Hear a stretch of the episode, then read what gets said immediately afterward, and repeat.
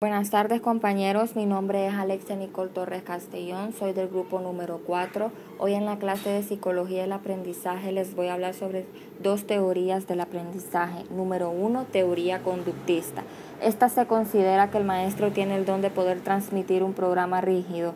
Para lograr ciertas reacciones a los estudiantes se emplean castigos y recompensas, como por ejemplo quitar puntos a nuestros estudiantes dar puntos extra, ya sea de una actividad de clase o ya sea de la institución, castigarlos por un mal comportamiento, ya sea pleitos entre compañeros y ver los principales requisitos de entrada y salida.